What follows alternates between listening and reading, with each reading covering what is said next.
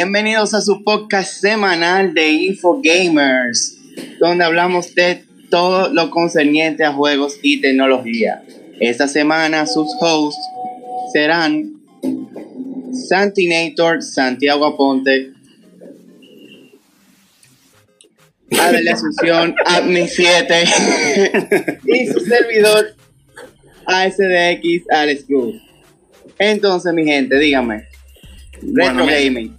Bueno, vamos a comenzar con lo primero. Cuando hablamos del retro gaming, estamos hablando de los inicios. Y cuando hablamos de los inicios, estamos hablando de las primeras consolas que comenzaron el momento. Entonces, ¿por qué retro? Por el motivo de que hoy en día son consolas que son extrañamente vistas.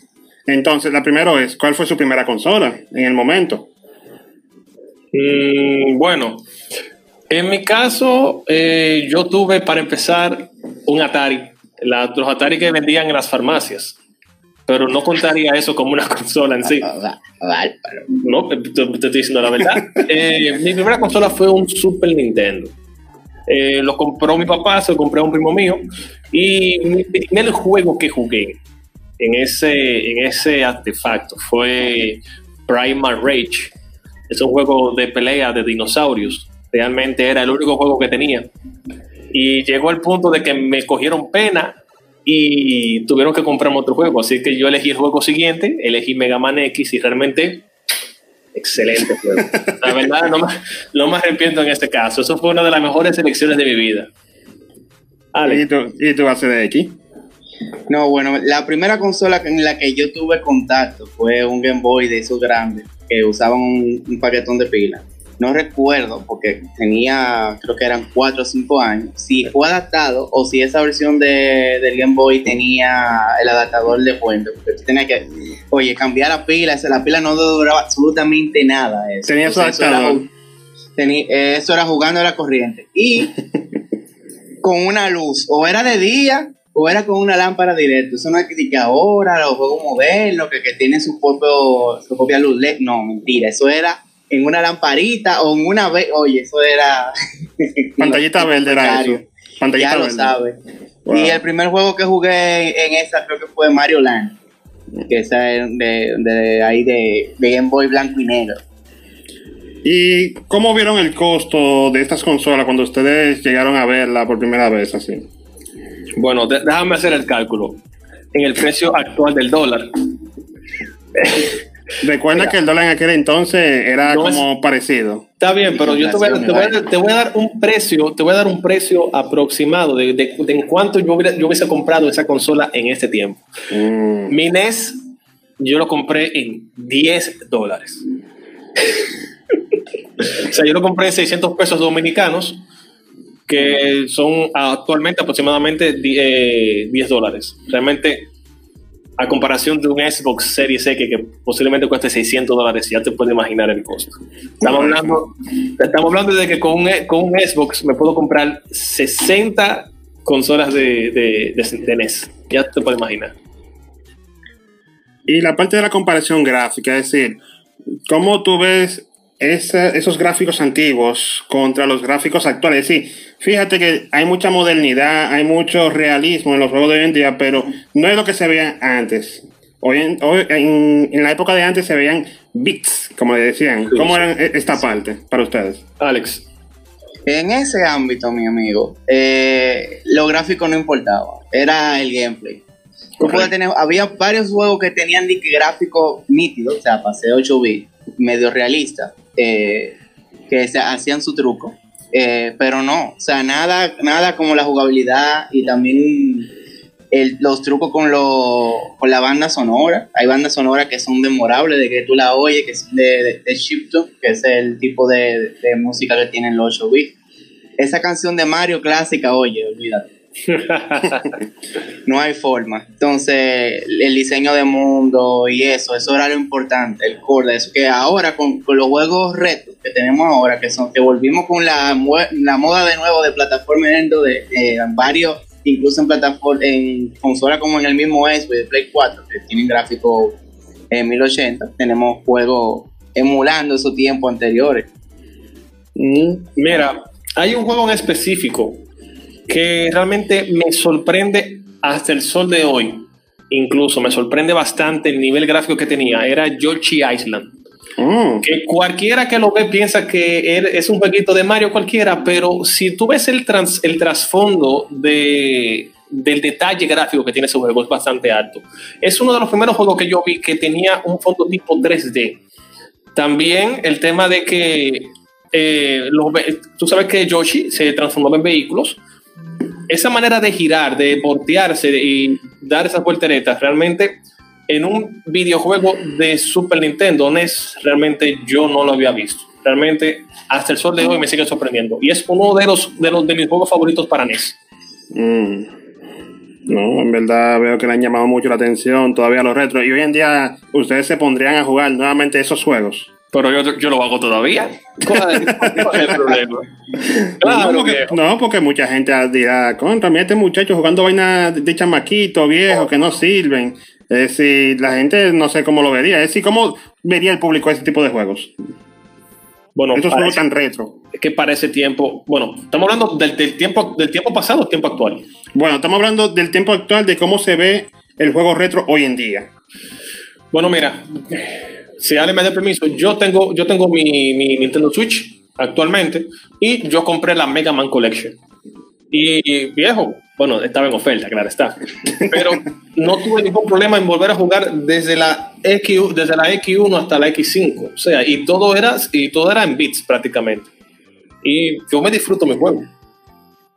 Sí, pero Claro. por, por ejemplo, tú no, no- ese, recuerda una cosa, el Super Nintendo, que yo sé que los juegos de Mega Man es- tienen la mayoría, ¿cómo lo digo?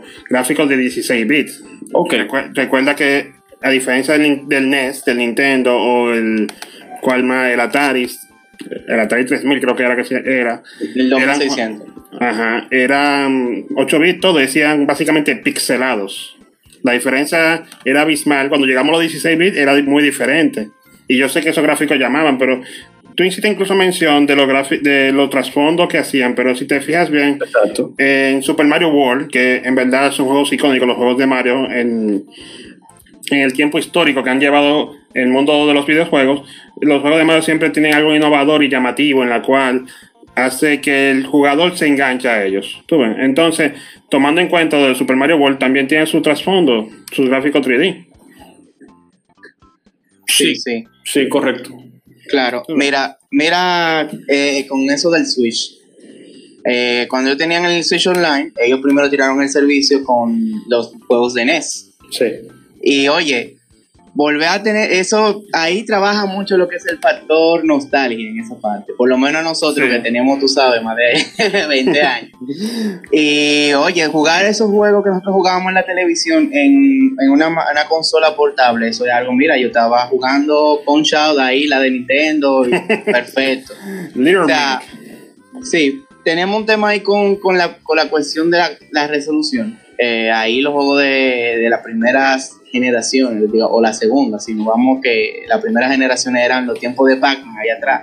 Bueno, sí. La, la Nintendo vendría siendo una segunda, una tercera generación, pero como nosotros no vivimos esas épocas prehistóricas de los videojuegos, Bueno, ¿qué te- nosotros esa- eh, los primeros contactos son Nintendo, Super Nintendo y así.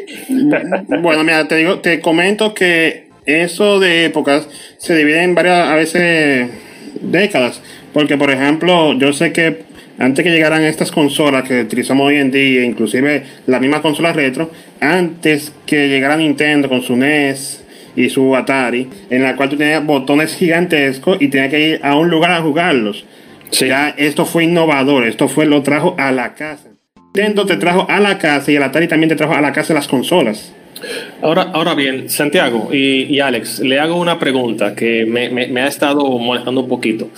El tema de la palabra reto, retro, perdón, retro en los videojuegos. Ustedes me dicen que los videojuegos retros eh, vendrían siendo ya de lo que nosotros jugamos de niños. Pero yo no estoy, yo no estoy muy de acuerdo con, el, con ese punto. Porque si ponemos a pensar el, el mismo PlayStation 1, PlayStation 2, el mismo Xbox 360, Ay, ay, ay.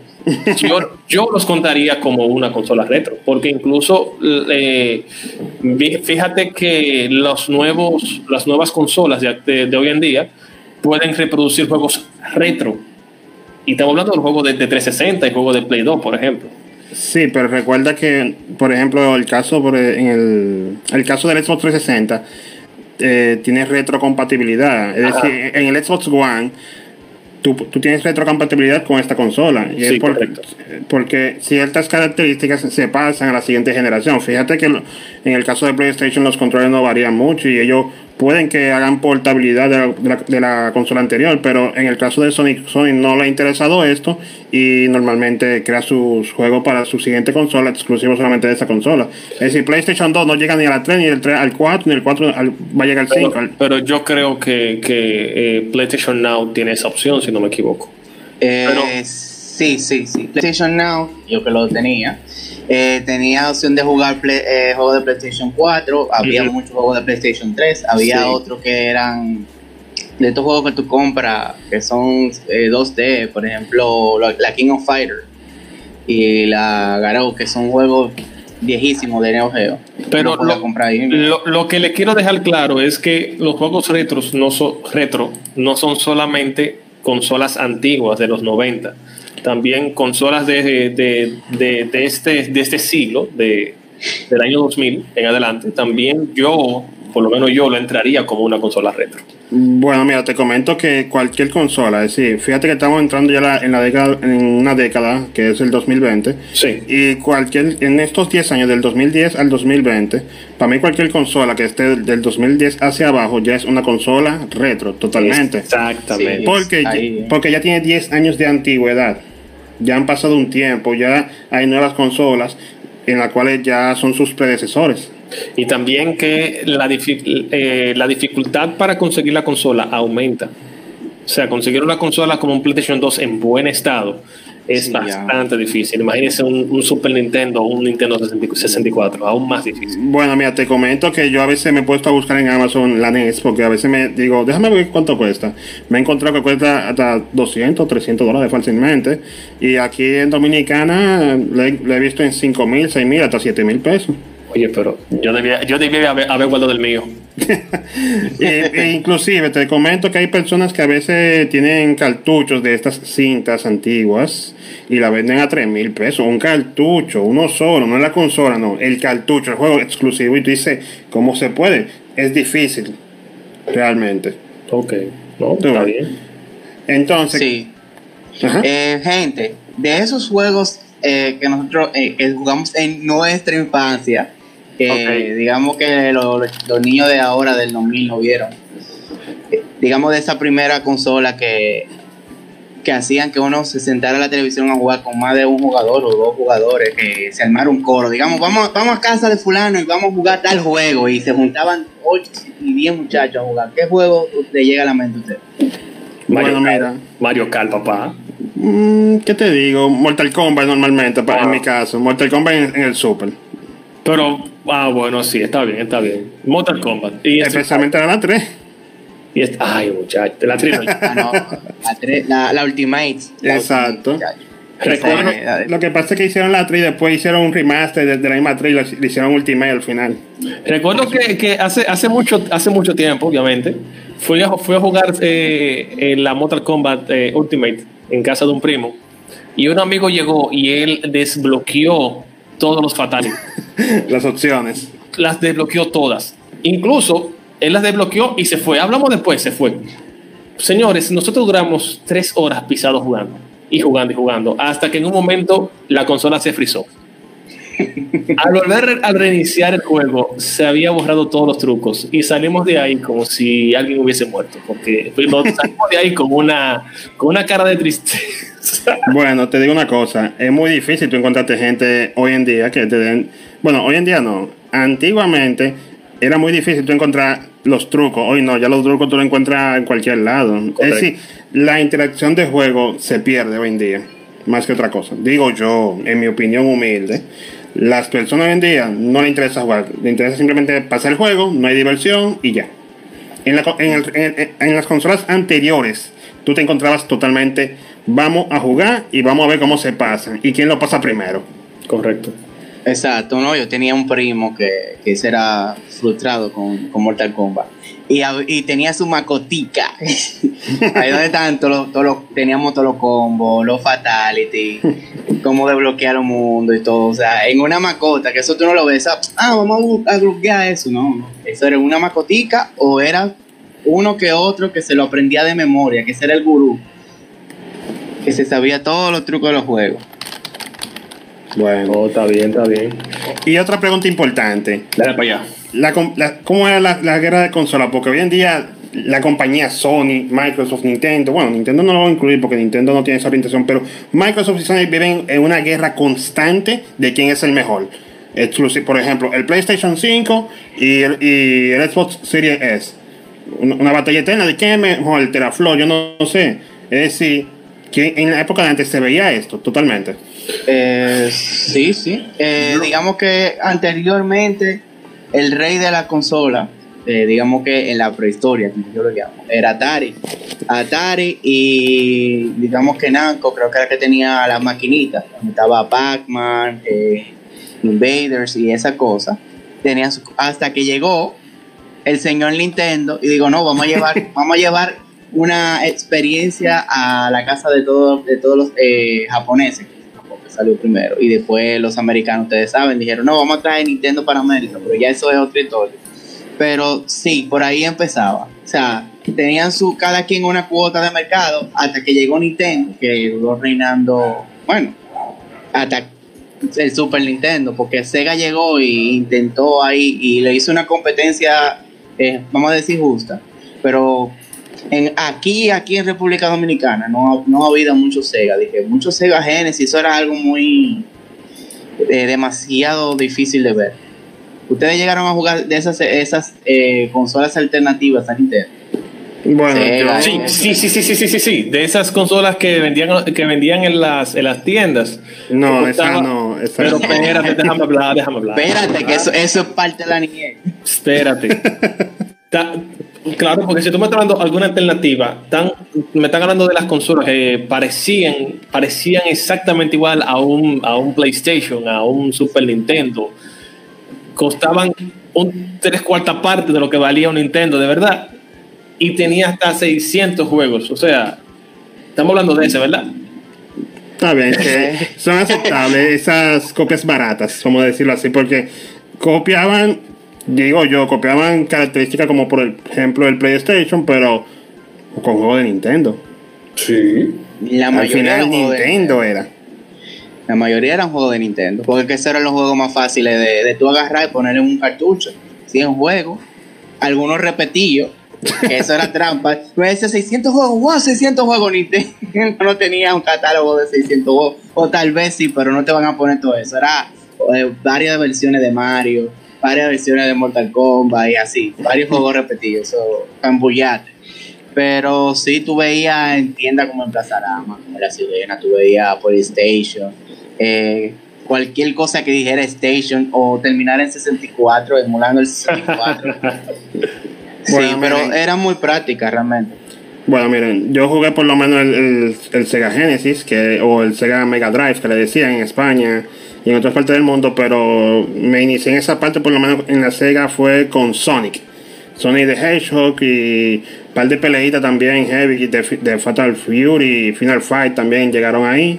Ah, y especialmente Street Fighter. Ellos trataron de migrar todos estos juegos a lo que es eh, esta consola, por hacer simplemente la competencia a Nintendo.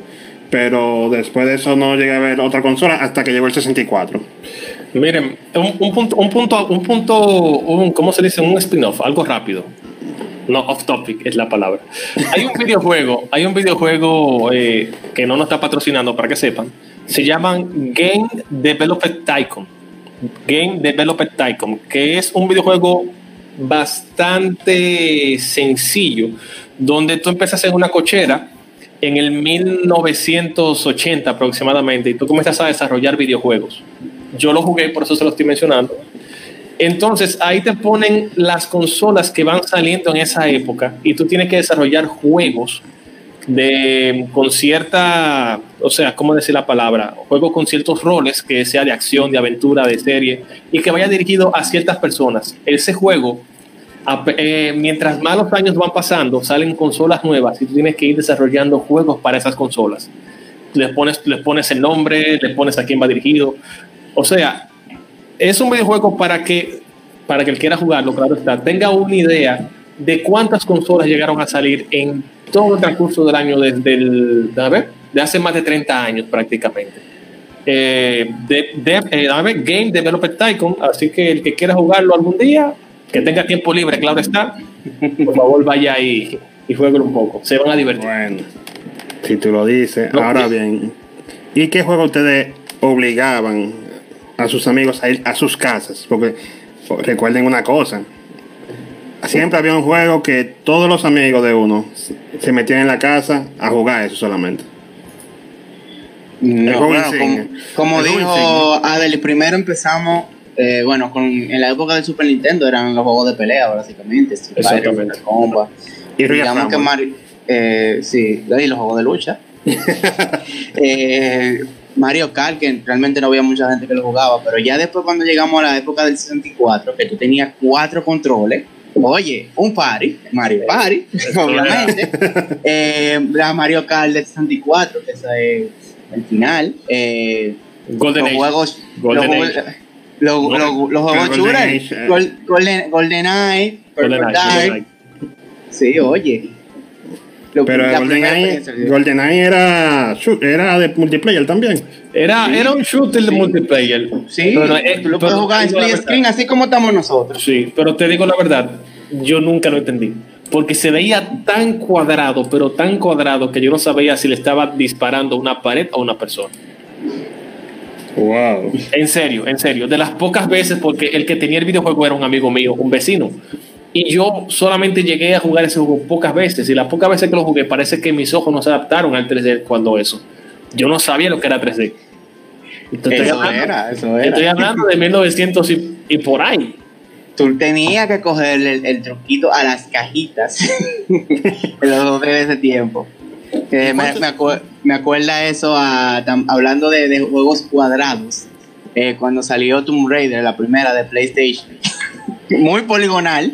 Pero ustedes saben, causó revuelo. ¡Wow! Esta chica voluptuosa. Para, para estándar de- ahora, eso es, son triángulos. Pero Sí. para ese tiempo, esa gráfica era wow, el boom. Mira, eso que tú dices trae a colación lo, lo que yo preguntaba anteriormente, los gráficos de antes, como se ve hoy en día. Porque fíjate, eso hoy en día se ve de que un triangulito. El triangulito de- en la cual tú no te encontrabas. Pero hoy en día, una definición, una cara, todo, tú lo ves como que wow. Es diferente. Por eso yo pregunté, hice esa pregunta, porque que Ah, hay un factor ahí, Santiago, que juega mucho. Por ejemplo, eh, como mencionaba anteriormente, antes nosotros teníamos, ahora nosotros tenemos resoluciones de 720, 1080, 4K. Antes eran resoluciones de 125 por 300 y algo. O sea, la, res- la, la televisión CRT, por eso que hay mucha gente que todavía juegan los juegos eh, retro. Dígase que del PlayStation, eh, Nintendo GameCube para abajo, lo juegan en una Sí. televisión CRT porque se ve mejor. Las televisiones de alta definición de ahora distorsionan la, la imagen cuando son juegos con resoluciones muy, muy bajitas. Y por, par- por eso la percepción tal vez se veía diferente, para nosotros se veía bien, pero si tú lo pones en una pantalla de ahora, obviamente se va a ver terrible. Bueno, mira, te comento que yo tengo mi GameCube y tengo la Metroid Prime funcional, todavía tengo varios juegos de GameCube y tengo un adaptador para llevarlo a HDMI y el adaptador me lo lleva a 720 o 1080p. Pero cuando lo veo en el televisor es totalmente como distorsionado tal como comentas. Y a veces yo me, yo me quería encontrar en verdad algo que es, estos juegos se definan correctamente. No de que high definition, pero que nos permitan una mejor resolución de, de juego. Ahí entra un aparatito que se llama En Classic y también hay un cable también, eh, que creo que, es, es para eso. Eh, eso es lo que hace que los juegos retro, pero no tanto enfocado a los 2D, los 2D, a los 2D le da su trazamiento, pero digamos los juegos como de Wii, que no tenían una definición muy clara, lo veía demasiado pixelado. Juegos como ese le da como un- una especie de, de suavizado, anti-aliasing y con ese cable eh, se puede hacer o con el adaptador. Incluso para, para aquí este lado, para el Switch también, porque ustedes saben que el Switch al, al, ser una consola de esta generación, pero no tiene los gráficos tan definidos como las otras. Y con ese adaptador se puede tener una experiencia un poquito mejor. El Bueno. Classic se llama. Bueno, te comento que también yo tengo juegos, algunos de Game Boy Advance y también de Nintendo. Y creo inclusive hasta la Mario 64 tengo en el Nintendo Wii U. Y tiene ese sistema que tú comentas de suavizar la imagen para que no se vea tan pixelado todo. Miren, ahora que ustedes están hablando de videojuegos de, de Game Boy Advance, les comento que. Sí, va, voy, para allá, voy para allá. Eh, si mal no me equivoco, creo que los videojuegos de Game Boy Advance, eh, y demás, fueron los videojuegos más, aparte de los NES, más emulados en, en- en una época. Porque después de yo tener mi Super Nintendo, migré totalmente hasta el sol de hoy a PC. Y al momento de que llegaron los juegos de los juegos de, de Game Boy Advance, recuerdo que de los primeros que jugué fue la Pokémon Rubí. Creo que ha sido el videojuego al que más tiempo le he dedicado en mi, en mi vida. Sinceramente, creo que le dediqué pisado dos años. Eh, creo que hasta completé el Pokédex con algunos chats, pero eso no tiene nada que ver. El asunto es que duré muchos años jugando videojuegos de, de Game Boy Advance, pero todo fue totalmente por, por emuladores, tanto de NES, tanto de, de Game Boy Advance, 64, algunos de Play como Mega Man Legend, eh, soy bastante aficionado de Mega Man, Eh, pero realmente, realmente esos fueron buenos tiempos. Sí, sí, Bueno. ahí hablando con la emulación, la emulación ayuda mucho a lo que es la preservación de los juegos retro. Eh, eh, con- no hay consola, digamos que tú puedas jugar de Atari 2600 o de, o de maquinitas de, de arcades viejísimos, pero con la emulación tú puedes revivir esos juegos. Claro que con la emulación hay un temita legal ahí que se supone que tú debes de poder jugar o emular los juegos que ya tú tienes, precisamente lo que están en CD o lo que ya tú hiciste cosas, pero eh, lamentablemente en nuestro país, eh, siendo como es, muchas de las personas que tuvieron contacto con esas consolas de antaño fue con un emulador. Y más que los emuladores para juegos eh, de esa primera generación no consumían mucho. Por ejemplo, yo tenía una maquinita con Windows 95 y yo jugaba juegos de Super Nintendo, juegos de Game Boy, y a lo de Advance, ahí ya, ya ahí, como que eh, ahí necesitaba un chisma de power. Tarjeta de video. No, Memoria. Memoria. Sí, pero era básicamente, en esa época era más procesador que otra cosa. En verdad que esa época fue. Es para mí, los retro gamers son dorados al final. Una época dorada. Totalmente. Siguiente pregunta.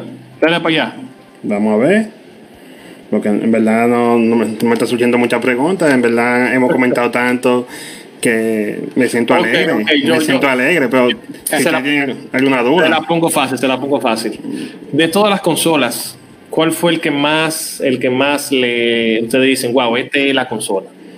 El que más le ha gustado, el que más le ha impactado. Pero gustado en qué sentido? Es decir, ¿tú lo quieres de nivel personal o Personal, no, tiene, que, tiene que ser personal. Ok, bueno, mira, personalmente mi, mi consola es la Nintendo, realmente. No digo ¿Pero por cuál? lo. ¿Pero cuál?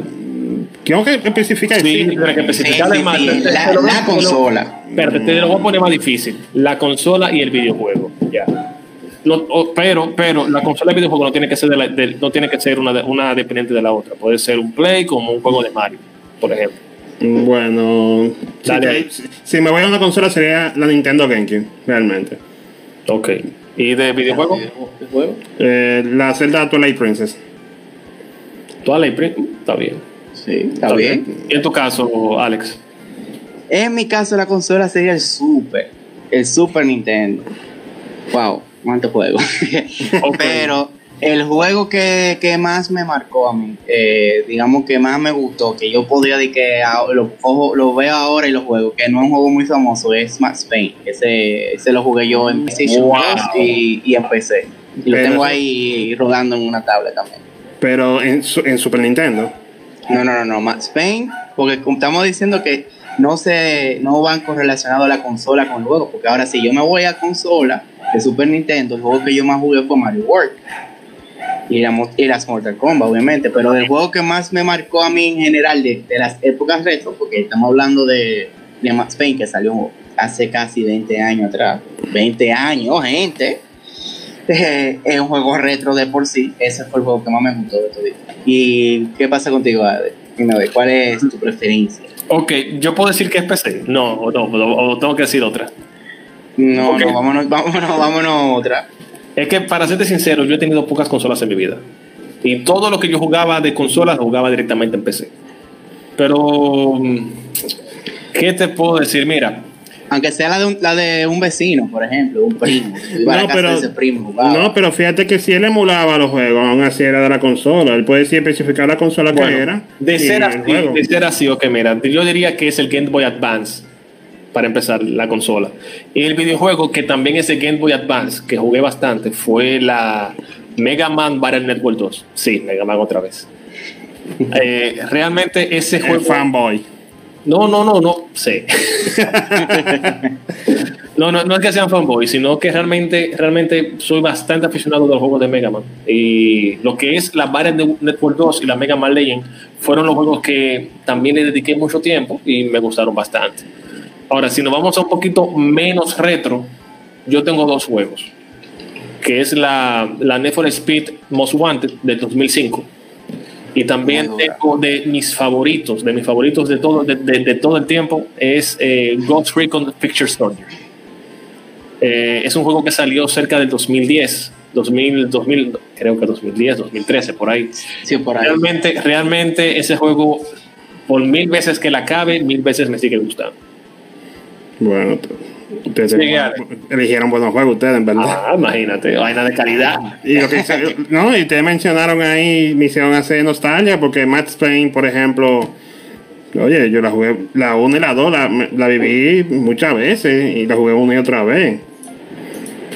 No, claro que recuerden que en esa época eh, a veces uno no tenía tanta, digamos que Variedad. no tenía tanta variedad. Había, estaba la variedad, pero no estaba la disponibilidad. Dígase, que tú ibas a comprar una consola, que, que tú ibas a comprar una cinta como uno hace ahora, que, ok, eh, déjame descargar este juego nuevo que salió en, en el store. No, tú tenías que a veces acabarla. Se daba mucho el intercambio de cartuchos, eso también. Sí, sí, eso sí se daba mucho. Se daba mucho tú prestar el cartucho a un amigo y que ese amigo dure tres años para devolvértelo después de que se recuerda. Se daba mucho eso. Me pasó. Bueno, Y también se, y también esas experiencias. Pero por ejemplo, hablando, eh, debiéndome un poquito el tema y hablando de ya de nuevo con la consola, por ejemplo, yo no compraría una consola de más de, de 20 años. O sea, no, no, yo no, ten- yo no le tengo confianza, lamentablemente no le tengo confianza a los, ni a los NES, ni a los Super, Pero, ni, pero, ni a los primeros Sega, no le tengo confianza por el Tú lo- tiempo tú- y por lo viejo. Tú le dices por, por el tiempo de vida útil, porque ya caducó, ¿verdad? De que fácilmente te funcione ahora y a la semana que y a la siguiente semana no te va a funcionar. Efectivamente. O sea, a mí me pasó eso con, con el Nintendo. O sea, yo llegué a tener un NES muy tarde ya. eh, ya teniendo como 10 años. Y el, el NES tenía sus 10 años, 12 años ya en el mercado. Ya había Super Nintendo, ya había 64 cuando, tenía, cuando yo tenía un Nintendo. Y era una, era una odisea porque funcionaba hoy y al otro día eh, se que te frizaban la cinta, que de, de esa cinta que nosotros teníamos que, tú sabes, ¿Y cómo tú metías una cinta arriba de la otra? ¿O era con un cuchillo?